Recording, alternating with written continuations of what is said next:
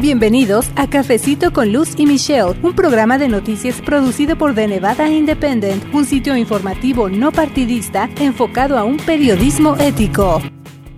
Bienvenidos a un episodio más de Cafecito con Luz y Michelle. Este es el podcast en español de The Nevada Independent. Y si es la primera vez que usted nos escucha, le agradecemos bastante que se tome el tiempo de descargar este episodio y también le invitamos a que escuche los episodios anteriores, que bueno, son versiones, la mayoría o los más recientes, del programa de radio que transmitimos todos los sábados en la campesina 96.7 FM aquí en Las Vegas, Nevada. Y cada semana tenemos información de interés para usted y su familia y también tenemos invitados especiales, además de que durante todo lo que ha sido la octogésima sesión legislativa estatal que ya está a punto de concluir, le hemos venido presentando reportes semanales desde allá, desde la capital del estado, precisamente con actualizaciones acerca de algunas de las propuestas que se están debatiendo allá en la legislatura. Mi nombre es Luz Gray, yo soy editora asociada y en la conducción de este programa también me acompaña mi colega reportera Michelle Rindels desde de la legislatura estatal. Y bueno, en esta ocasión me fui a visitar la oficina de la abogada de inmigración Katia Pereira aquí en Las Vegas para que platicáramos acerca de las leyes que rigen aquí en Nevada, tanto a la marihuana recreativa como para uso medicinal, pero sobre todo desde el punto de vista de las leyes de inmigración, en especial para inmigrantes que están con planes de hacer su ajuste de estatus. Hay cuestiones que ellos deben conocer en cuanto a las regulaciones de marihuana y las leyes de inmigración. Así que les invito a escuchar este episodio y también a que se suscriban a nuestro boletín informativo que se llama ¿Qué pasó en la semana? Visite de Nevada Independent en español. Es muy fácil suscribirse y así usted lo recibe todos los lunes.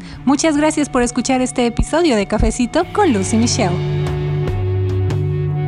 Le quiero dar un contexto acerca de las leyes de marihuana aquí en el estado de Plata. Para empezar, por ejemplo, hay que recordar que la marihuana para uso medicinal aquí en Nevada ha sido legal desde el año 2000 y también como le informamos nosotros, pues con los primeros minutos del año 2017, el uso legal de la marihuana para propósitos recreativos pues también llegó a Nevada luego de que en noviembre de ese año los votantes aprobaran una pregunta que se llamó pregunta 2, donde donde pues ellos aprobaron el uso legal de la marihuana con fines recreativos, como ya le mencioné. Pero también es importante recordar que a nivel federal la marihuana es considerada como una sustancia controlada junto con otras que la abogada nos va a mencionar en esta entrevista que hice para tener este contexto de cuáles son las leyes de marihuana aquí en el estado de Plata. Pero sin más amigos, vamos a entrar ahora sí que de lleno a la información. Le invito a que se prepare para tomarse este cafecito informativo. Vamos a escuchar en esta ocasión en las oficinas de la abogada de inmigración Katia Pereira.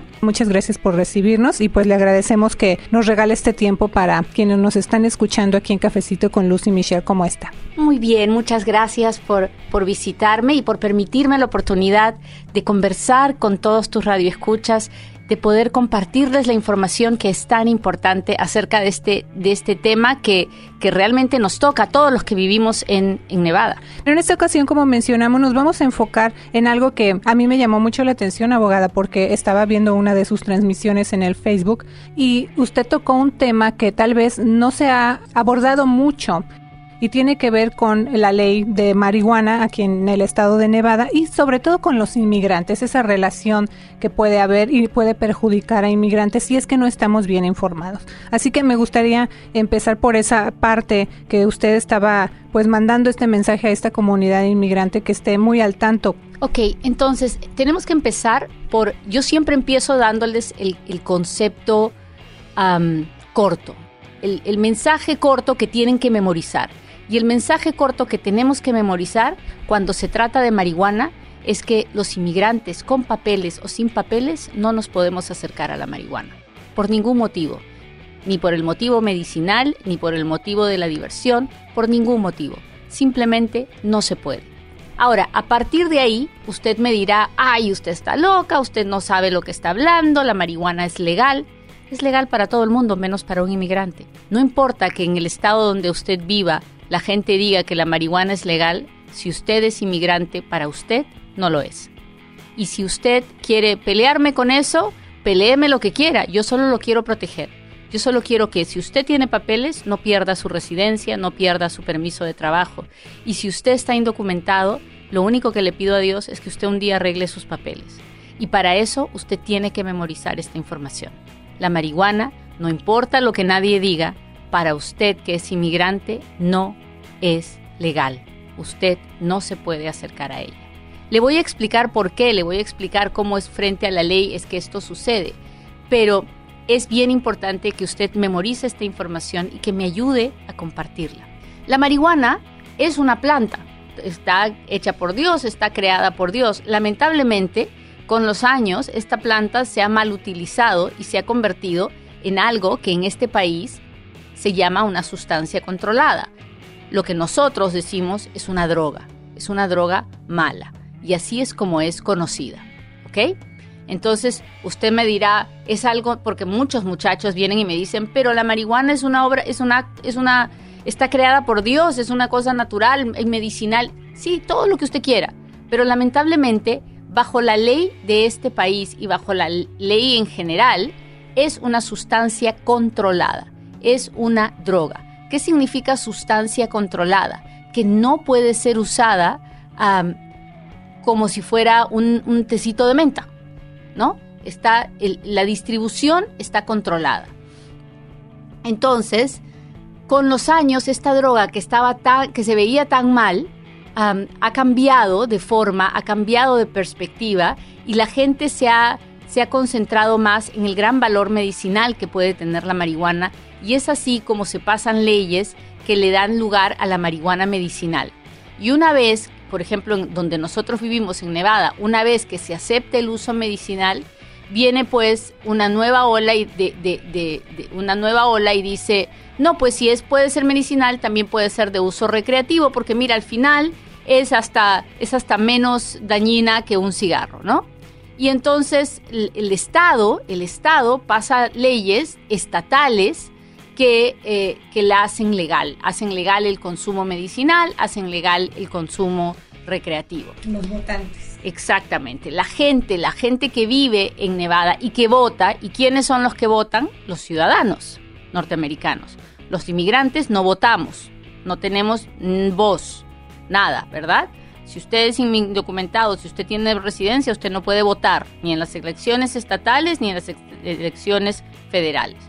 Entonces, la ley del Estado cambia, pero resulta que nosotros los inmigrantes nos regimos no por la ley del Estado solamente, porque la ley del Estado es solamente para el espacio territorial de Nevada, pero sino que la ley de inmigración es una ley federal.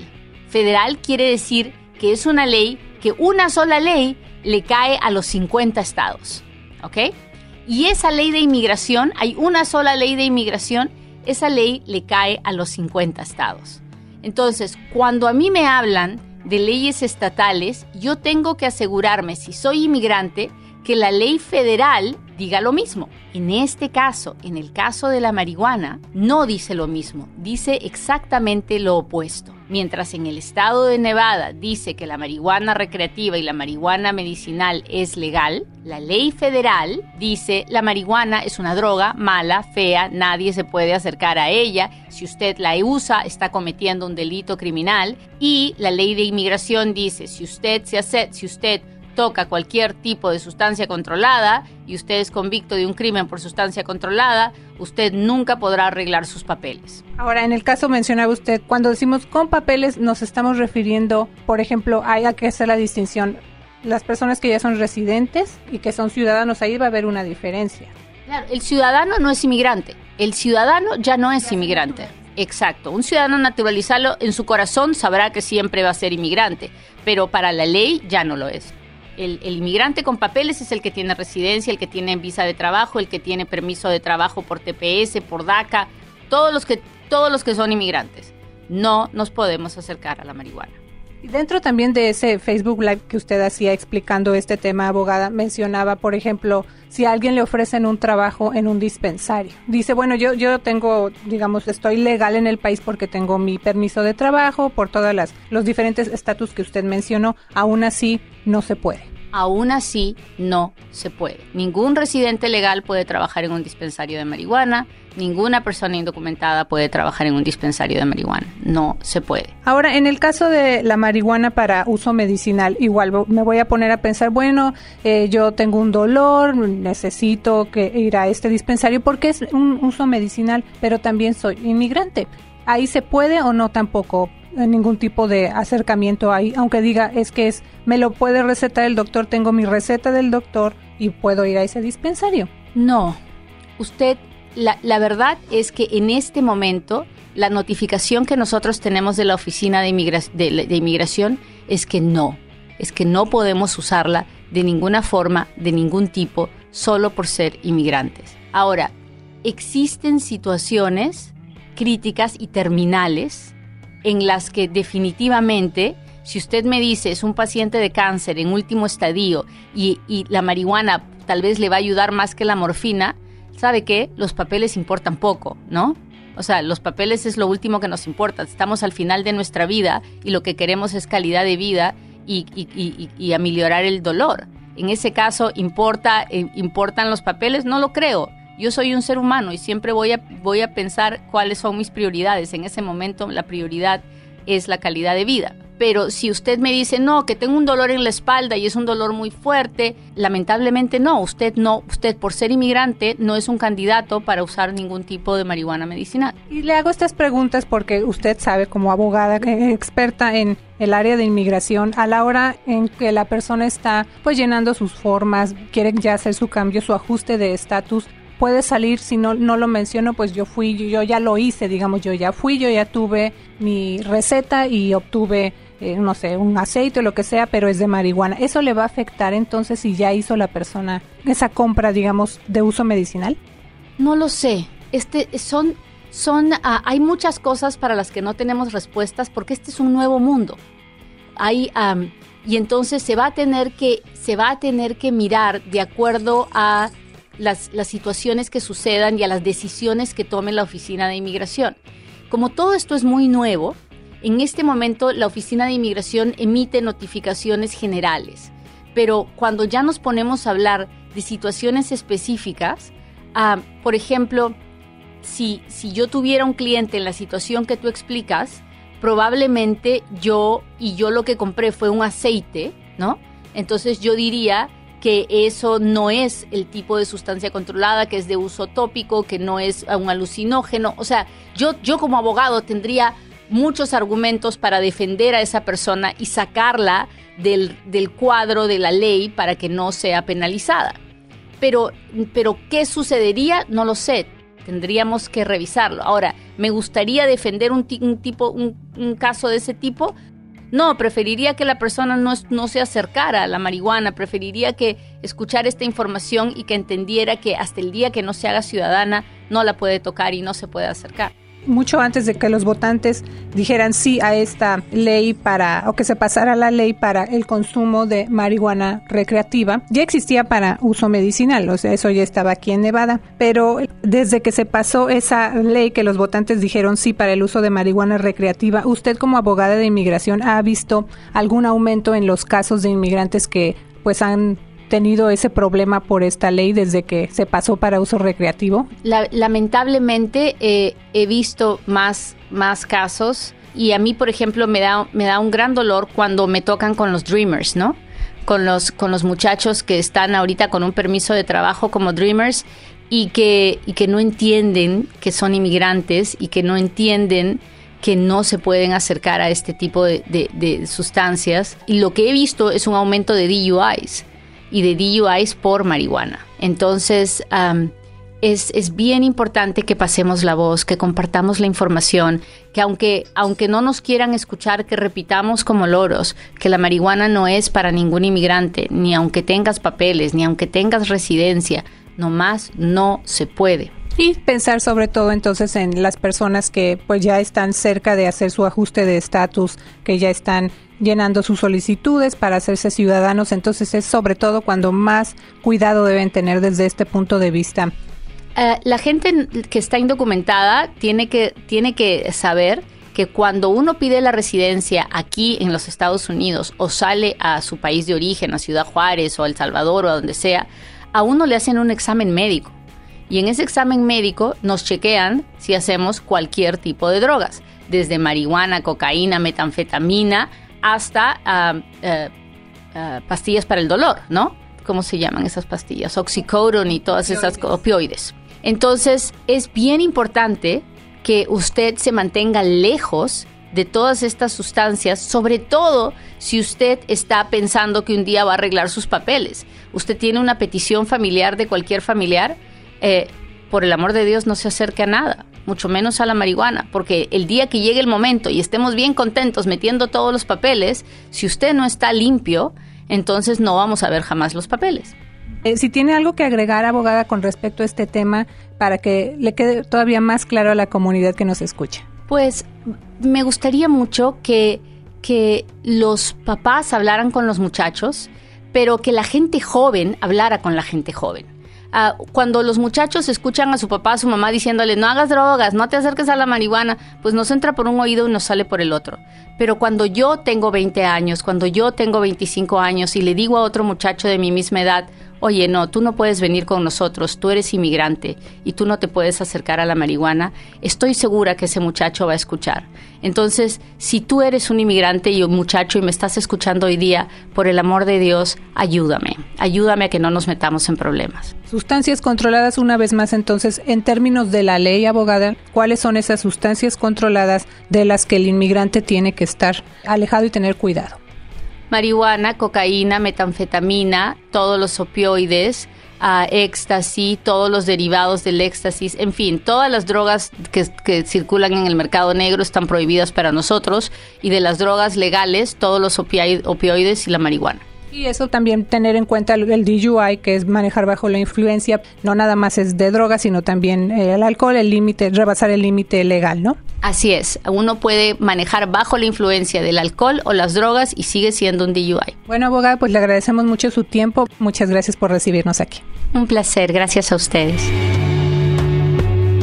y como cada semana hago enlace vía telefónica con mi colega Michelle Rindels. Ella se encuentra en la capital de Nevada reportando todos los detalles de la octogésima sesión legislativa estatal. Hay muchas propuestas de ley pendientes que podrían tener un efecto significativo para los nevadenses. Hola Michelle. Hola Luz, así es, un saludo hasta Las Vegas. Esta semana fue una de las más intensas que se han visto en esta sesión legislativa, amigas, principalmente en materia de salud, educación e inmigración. Le invito a leer The Nevada Independent en español para más detalles de lo relacionado con algunas de esas iniciativas de ley. Pero en nuestro reporte semanal me gustaría darle seguimiento a una propuesta que podría beneficiar a los inmigrantes de Nevada. De eso informamos un poco la semana pasada, Luz. Sí, Michelle, es una propuesta de ley que promueve la creación de un centro de atención aquí en Las Vegas para que la comunidad inmigrante y de refugiados se integre mejor al sistema estadounidense. Se trata de la oficina del gobernador para nuevos estadounidenses. El gobernador de Nevada, Steve Sisolak, mencionó sus planes para crear esa oficina aquí en Las Vegas durante su informe de gobierno. Sí, esta semana que pasó eh, bueno, pues la oficina de prensa del gobernador dio como más detalles de cómo funcionaría esa oficina para nuevos estadounidenses. Entre otras cosas, el nuevo centro estaría enfocado, por ejemplo, en supervisar políticas que afectan a todos los inmigrantes de Nevada. Y más adelante vamos a entrar en detalles en esa parte cuando digo afectan a todos los inmigrantes de Nevada y en que los organismos reguladores del estado creen recursos en Internet con información acerca de cómo solicitar licencias ocupacionales, entre otras funciones. Si se pasa esa propuesta del gobernador, esa oficina también podría promover asociaciones sostenibles con fundaciones comunitarias, organizaciones sin fines de lucro y proveedores del sector privado que prestan servicios a las comunidades de inmigrantes en Nevada y tendría recursos vía Internet para facilitar el proceso de obtención de una licencia profesional y ocupacional para los nevadenses, entre otras funciones pero mencionaste que vamos a entrar en detalles acerca de a qué sector de la comunidad se le daría servicio. Así es, Michelle, porque miren amigos, desde un principio esa parte fue controversial porque no se conocían muy bien bien los detalles de si esa oficina atendería nada más a inmigrantes documentados pero en una audiencia la semana pasada ya en la legislatura, Francisco Morales, el exdirector de Relaciones Públicas y Asuntos Comunitarios para la oficina del gobernador Císolac, presentó más detalles en esta audiencia que les comentamos. Él enfatizó que esa oficina serviría a todos los inmigrantes sin importar su estatus, ya que así es la disposición del gobernador. Pero el día de la audiencia hubo momentos de tensión entre quienes testificaron a favor de que se abra esa oficina para los inmigrantes y entre quienes se oponen de manera rotunda, Michelle. Los argumentos en contra principalmente dijeron que si llega a pasar esa propuesta para crear la oficina del gobernador para nuevos estadounidenses, entonces sería como una recompensa para la inmigración ilegal, que el dinero para abrirla se necesita más en otras áreas como la educación o que debería ayudar primero a los ciudadanos estadounidenses. También quienes se oponen dijeron en esa audiencia que esa oficina, si se abre, sería como un duplicado de agencias que ya brindan información gratuita a los inmigrantes y que esa oficina promovería que abusen del sistema de ayuda. Pero el representante de la oficina del gobernador le pidió a la gente pues que lea la propuesta porque ese texto es público, o sea, la gente puede leer de qué se trata esa propuesta y también les pidió que se informen correctamente ya que esa oficina que se piensa abrir o si se pasa esta propuesta no tiene el propósito de eludir ningún requisito existente para la obtención de servicios otorgados por la División de Bienestar y Servicios de Apoyo que popularmente se conoce como welfare y otras agencias similares porque eh, dijo él que esa autoridad proviene del gobierno federal y los inmigrantes indocumentados no pueden recibir esos beneficios. Quienes están a favor dijeron, entre otros argumentos, que el proceso migratorio es variable y difícil y que no todos cuentan con los recursos para obtener ayuda y que esa oficina ayudaría a los inmigrantes a obtener información para no ser víctimas de notarios fraudulentos. Sí, y también comentaron las personas que están a favor que esa oficina brindaría recursos para, por ejemplo, abrir negocios, promovería desarrollo para una mejor integración a la fuerza laboral o asistiría mejor a víctimas de violencia doméstica, eso entre otros. Así que le vamos a pedir amigos que sigan pendiente con De Nevada Independent en español porque vamos a seguir muy de cerca en qué termina esa propuesta. Y bueno, Michelle, otra propuesta de ley que ocupó la atención en la legislatura esta semana que pasó tiene que ver con una de las promesas de campaña que precisamente hizo el gobernador Sisolak acerca de aumentar el salario de los maestros en Nevada, que ese es un tema también que genera mucho interés en la comunidad. Pero ese es un proceso muy complicado porque hablamos de cantidades millonarias y sobre todo porque pues no es fácil entender de dónde va a salir ese dinero extra. ¿Cómo funciona todo eso, Michelle? Así es, Luz. El distrito escolar del condado Clark en particular dice que no tiene suficiente dinero para lograr esta meta de aumentos de salario y quieren más de 200 millones de dólares adicionales del Estado. Los legisladores están tratando de ayudar el distrito. Ah, ellos presentaron un proyecto de ley que movería un estimado de 120 millones en fondos del impuesto estatal de marihuana del 10% a la cuenta principal para la educación del Estado. Ese dinero iba a apoyar nuevos recursos para seguridad escolar, incluyendo medidas de infraestructura y también más trabajadores sociales. Pero creo que ya va para instrucción básica en las aulas. La otra parte de rompecabezas es una enmienda a un proyecto de ley que originalmente pedía simplificar la contabilidad de fondos estatales de educación, pero si se adopta la enmienda, autorizará al condado a aumentar el impuesto a las ventas en un cuarto de centavo por dólar. Los opositores de esta idea dicen que el impuesto a las ventas ya es relativamente alto, una de las tasas más altos en el país. Es más de 8% en el condado Clark. Y dicen que los legisladores están evitando sus responsabilidades ayudar a las escuelas y están dejando el trabajo duro de aumentar impuestos a otros. Y en ese caso es la comisión del condado Clark. Pues ese tema también del aumento de impuestos es controversial, entonces como dijimos, esta propuesta pues está generando ese debate porque se va a mover dinero de un lado para otro para poder hacer posible ese potencial aumento de salario a los maestros aquí en Nevada. Así que vamos a seguir también muy de cerca esa información. Hay otras propuestas como decimos, entonces hay mucho que informarle a usted y sobre todo para que reciba esta información en nuestro idioma. Así es, Luz, porque ya, ya se acerca el fin de esta sesión legislativa y esperamos ver muchos cambios de último minuto. Así que sigan pendientes con Cafecito con Luz y Michelle. Nos vemos pronto aquí en Carson City, Luz. Sí, Michelle, hay mucha información y como bien dices todos los días, eh, nosotros tenemos un plan de trabajo y pues cambia porque allá precisamente en la legislatura estatal así están las cosas. Todos los días están cambiando los planes y estas propuestas, así que sigue usted muy pendiente de toda esta información y sí, pues voy a estar de regreso en la capital de Nevada para seguir informando a nuestra comunidad en nuestro idioma, así que no se pierda nuestro programa aquí en la Campesina 96.7 FM. También tenemos un podcast, tenemos también eh, un boletín informativo, así que que le pedimos que se suscriba para que todos los lunes bien tempranito usted reciba un resumen semanal de noticias y también siga pendiente en las transmisiones en vivo que hacemos a través de nuestra página de Facebook. Así que yo le mando un gran saludo, que tenga una semana llena de éxito. Mi nombre es Luz Gray, yo soy reportera con The Nevada Independent en español. Y yo soy la reportera Michelle Rendells desde la capital del estado. Nos escuchamos el próximo sábado aquí en Cafecito con Lucy Michelle, su programa de noticias de The Nevada Independent en español. Nuestro estado, nuestras noticias, nuestra voz. ¿Qué tal? Les saluda Luz Gray. Los invitamos a escuchar nuestro programa de noticias todos los sábados a las 10 a.m. aquí en la Campesina 96.7 FM. Lo que necesitas saber acerca de política, inmigración, educación y otros temas de interés para usted y su familia. Tómese un cafecito con Luz y Michelle todos los sábados a las 10 a.m. aquí en la Campesina 96.7 FM. The Nevada Independent en español, nuestro estado, nuestras noticias, nuestra, voz.